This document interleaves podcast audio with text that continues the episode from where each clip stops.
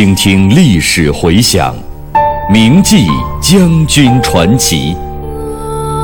纪念中国人民抗日战争暨世界反法西斯战争胜利七十周年之际，由解放军出版社出版、中央人民广播电台制作的百集配乐广播文学《张震回忆录》再次推出。总策划：张晓阳、看评：倪其生。编导叶子，播音方明、雅坤。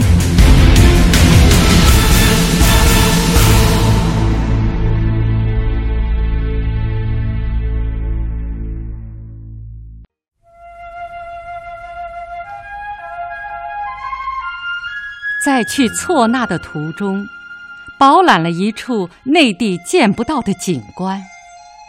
只见不远处开着许多白花，白茫茫的一片，非常壮观。随行的同志说：“那就是雪莲花。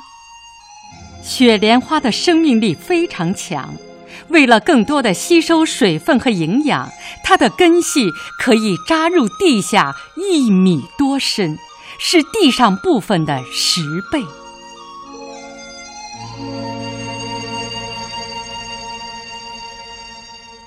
在拉萨开展调查研究工作期间，我结识了西藏自治区党委副书记天宝，他是藏族人，是红军长征路过川西的时候参军的。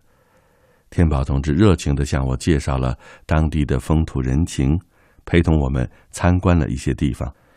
在西藏军区同志的陪同下，我们还参观了布达拉宫。布达拉宫始建于公元七世纪。是松赞干部为了迎娶文成公主而修建的宫殿，后来毁于战火。十七世纪中叶重修，主楼有十三层，高一百一十多米，依山垒砌，气势雄伟，金顶辉煌。我真佩服藏族人民的聪明智慧。首批进军西藏的二野第十八军。有一部分是原新四军第四师和豫皖苏根据地的部队编成的，因而这里的老战友也很多。他们得知我来了，纷纷登门看望。分别几十年，见面后有说不完的话，心情都很高兴。我的高原反应居然也减轻了许多。在拉萨工作几天之后，总后和成都军区后勤部。西藏军区三级工作组一起到西藏驻军部队进行调查。八月八日，我们乘车沿尼洋河向东行驶，谁知道出师不利，刚刚翻过米拉山口，突遇暴雨，一米之外看不见人影，路上的流水足有半尺深，汽车不得不停下来。后来暴雨渐小，我们的车子开到山边。这时，只见泥流从山上滚滚而下，公路被拦腰截断。第一辆汽车深陷其中，既不能前进，也不能后退。其他几辆汽车随之受阻，随时都有被冲走的危险。有的同志担心我的安全，提出是否立即返回。我说：“看看情况再定。”我把驾驶员召集在一起，商量怎么办。决定先把车退到安全的地方。没等多久，石流滚滚而来，情急中办法也就有了。我要大家从车上取来铁锹，把堆积在公路上的大石头推到江里，用小石头将凹凸不平的地方填起来。经过三个小时的排险，我们的车队终于开了过去。当天下午，我们赶到了八一新村。这是解放军进藏以后发展起来的新兴城镇，属林芝县管辖。步兵第五十二师就在这里驻扎。我们听取了该师领导的汇报，看望了两个团队和驻军医院。在这里，我们还听取了拉萨军分区的汇报。在林芝，我去看望驻扎在雅鲁藏布江以南的边防连队。江上没有桥。由于水流湍急，当地居民就在江上架设了一根钢丝缆绳，牵引渡船过江。可巧那天钢缆坏了，失去牵引的小木船在江中漂泊，时起时伏，就像当年长征渡金沙江一样。过江以后，我同边防连队的战士座谈，问大家有什么困难，大家都说没有。最后一个战士在发言中说：“为了保卫祖国边疆，吃苦受累都不怕。”就是入伍后从来没有照过一张相，一些老战士在家找对象，连张穿军衣的照片都没有办法给人家。我们的战士就是这样淳朴。我立即要随行的同志给全连官兵每人照一张相，事后还检查是否送到了他们的手中。为了保持国家的安全稳定，我们永远需要这样。无私奉献的官兵。十一日，我们来到了米林县，这里驻有步兵第十一师。该师是一九五九年进藏的，后勤建设搞得很好，团营都有水电站，农副业生产也很有成绩，年产小麦一百五十万公斤，既可解决部队的饲料用粮，还可支援地方。但是。一度听信传言，说这里的麦子营养成分不够，因而军粮还要从四川运来。后来经过检验，确认没有这样的情况，才从思想上解决了问题。结束了在米林的活动，我们经加查则当赶赴错那县，途中要经过四座海拔五千米以上的高山。在翻越海拔五千一百米的亚堆扎拉山的时候，看到路边有一个通信线路维护站，我到站里看了一下，那里只住着一个战士。山上有个水池，藏民叫渠，水不深，但是有鱼，用簸箕就可以捞到。在去错那的途中，我还饱览了一处内地见不到的景观。只见不远处开着许多白花，白茫茫的一片，非常壮观。随行的同志告诉我，那就是雪莲花，是一种名贵的中药材。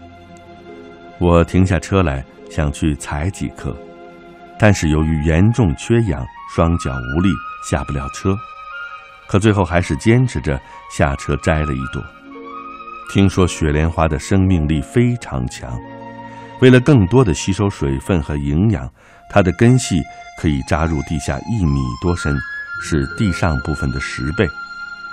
后来，我要部队采了一些带回北京，送给了总后门诊部，让他们研究药用价值。八月十四日中午，我们一行赶到了错那县，这里驻有一个边防团。我听了团领导的汇报。实地查看了我军第一线哨所，他们没有经验，将营房建在冰冻层上，不少已经裂开，成了危房。这里有一处温泉，晚上我去洗澡，谁知道出来以后手脚全不听使唤，上不了汽车。好不容易回到房间写日记时，手仍然发抖。后来才懂得，这也是缺氧所致。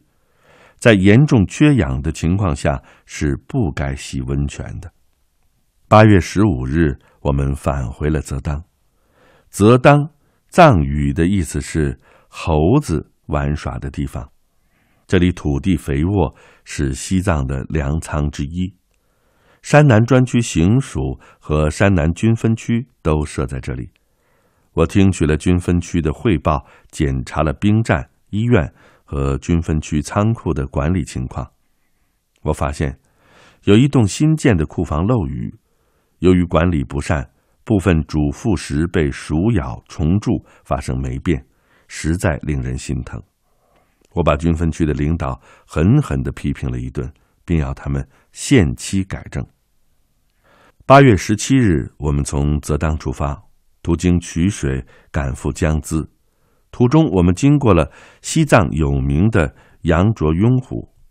羊卓雍藏语意为上部牧场的碧玉。在西藏，海拔高的地方均称上部。这个湖是西藏的三大圣湖之一，面积有七百多平方公里，最深的地方有七十多米，风景十分优美。当地同志介绍，这里的鱼可以供全世界吃三年。这话是不是可靠，不得而知。但是鱼非常多，却是事实。战士一捞就是一簸箕。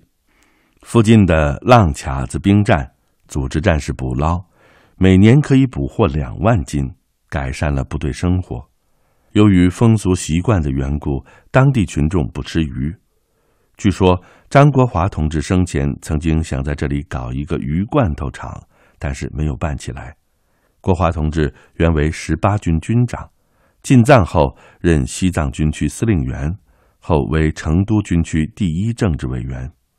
这时，我也萌生了一个想法：是否可以搞一个鱼粉加工厂，做成饲料，运输方便，既可供应西藏，也可以销往内地。回京后，我曾经向有关方面建议过，现在看来，还是应该首先考虑。渔业资源的保护问题，还有这里水利资源丰富。当年国华同志也曾经考虑凿山引水建一座大发电站，但是担心引起生态环境的变化，没有动工。后来经过反复考察，搞清了这一问题，现在已经建成了西藏最大的水利发电站。为西藏的经济发展和人民生活水平的提高提供了充足的能源。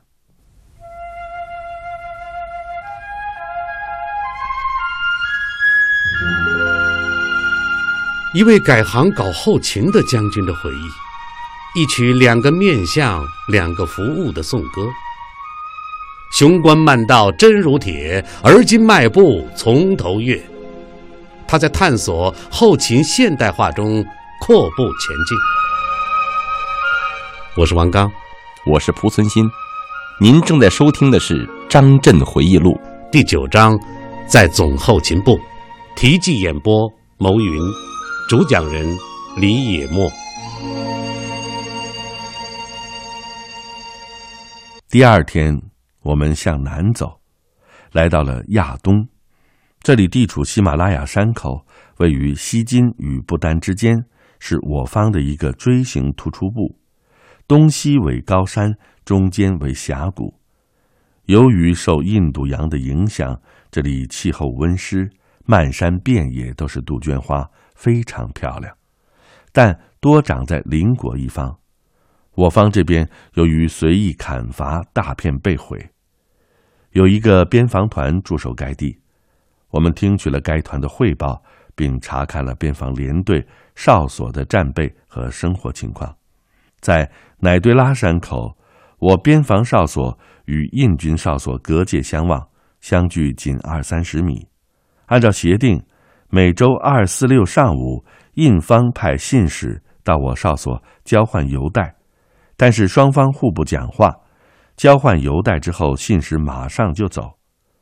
我得知这一情况，对该团干部说：“我国和印度有外交关系，要缓和边界的紧张气氛。”我当即决定由总后拨款修建一个友谊室，由成都军区后勤部杨以山部长负责落实。友谊室里可以摆放一些书籍，印度人来了欢迎他们看。要恢复烟茶招待，通过礼貌交往，相互交谈。增进了解和友谊。后来，杨以山同志告诉我，这件事情由成都军区后勤部自己解决了，并且由总后引进了一种新型玻璃，从屋子里面可以看到外面，而外面看不见里面，这样既便于瞭望，又不暴露自己。八月二十日，我们赶赴日喀则，途中又路过江孜。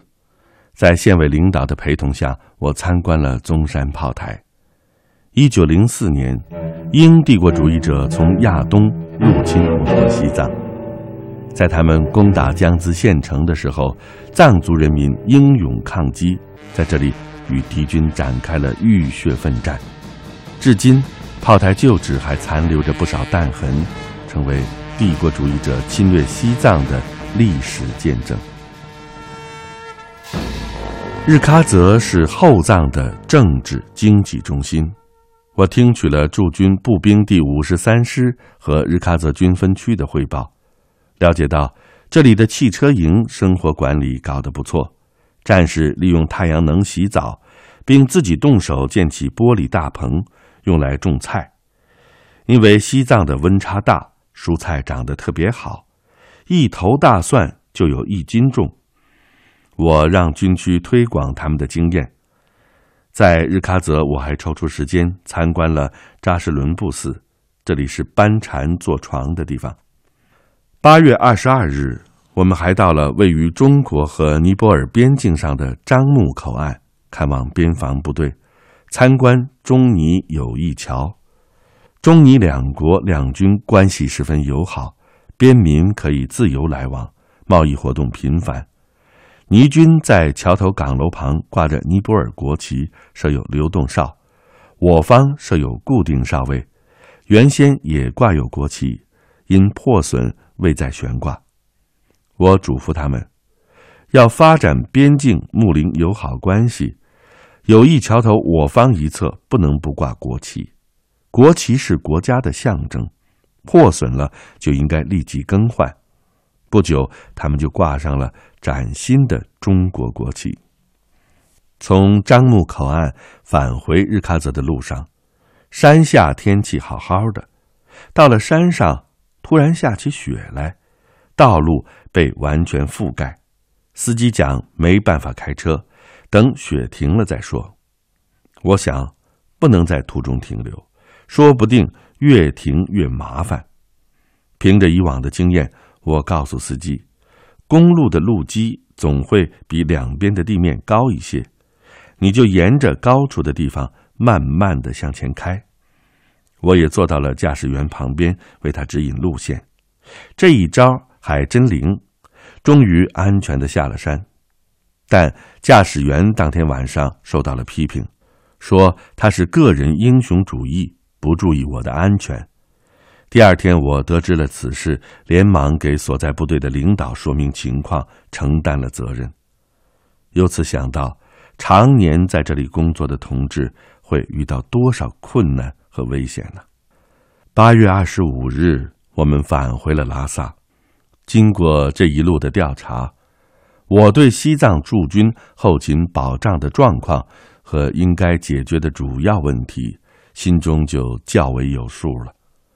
八月二十八日，工作组同西藏军区领导交换意见，最后形成了关于西藏军区后勤工作中存在的一些问题解决纪要。纪要对西藏军区及驻军后勤方面需要解决的问题制定了具体的办法。这一次在调查研究的过程中，我接触到了一些师团级干部，他们多是年轻时进藏的。在高原工作了二三十年，都反映年龄大了以后，到内地开一两个月的会，回来好长时间都不适应。我深深感到，由于西藏特殊的地理环境、气候条件，实行干部轮换制度，关系到西藏边防的建设和稳定，也关系到干部的健康和成长。要从爱惜干部的观点出发。积极做好这一方面的工作，不能等到身体垮了才让他们回内地。那个时候，总政已经有了一个对西藏地区干部交流的计划，对此大家是欢迎的，但是也有顾虑，主要是担心回内地之后得不到妥善的安排。所以，有的干部虽然身体不大好，在西藏工作有困难，但是还想再坚持一下。这对工作、对干部本人都不利。回到北京以后，我向三总部建议，应采取积极的措施，落实干部轮换制度，入藏干部十年轮换一次，得到了各方面的同意。西藏驻军中家属随军的矛盾也比较突出。虽然总政早已明确规定，条件比内地宽一些。但是落实起来并不容易，一是吃饭困难，牧区没有主副食供应渠道；二是就业困难，特别是牧区，没有多少工矿企业，家属难以找到工作；三是子女入学困难，牧区学校少，有的孩子到了十六岁了还没有上小学，有的毕业学生在当地不能统一分配，当兵招工都轮不上。我感到解决这些问题必须要有特殊的政策。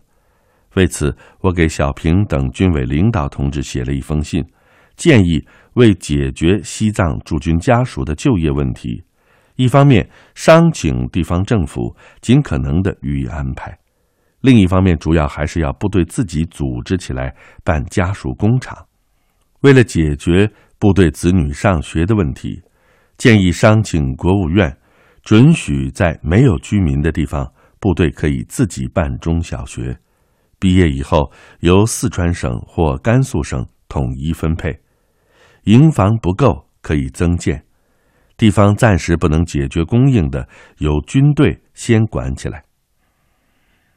到了西藏，身临其境，我更加感受到这里后勤保障工作的艰巨性。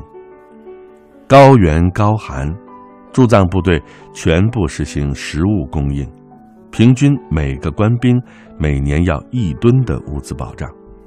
当时西藏军区的后勤供应实力，包括代工部队和进藏探亲的家属子女，将近九万人。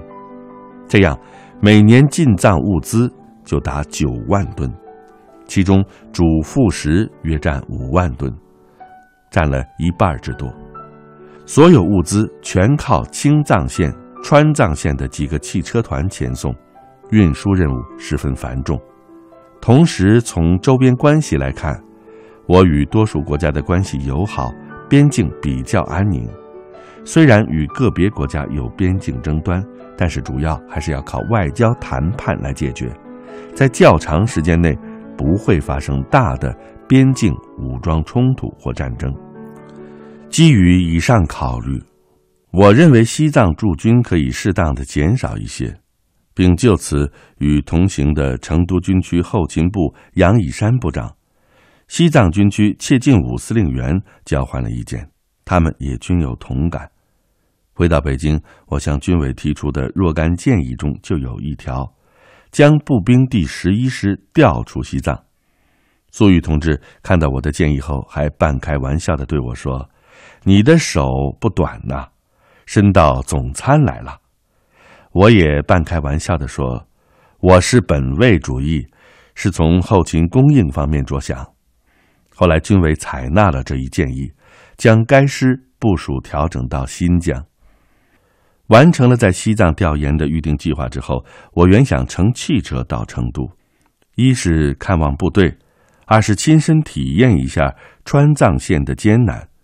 但是后来因为道路塌方，没有能够成行。八月二十九日，我与总后工作组的同志乘飞机回到了格尔木。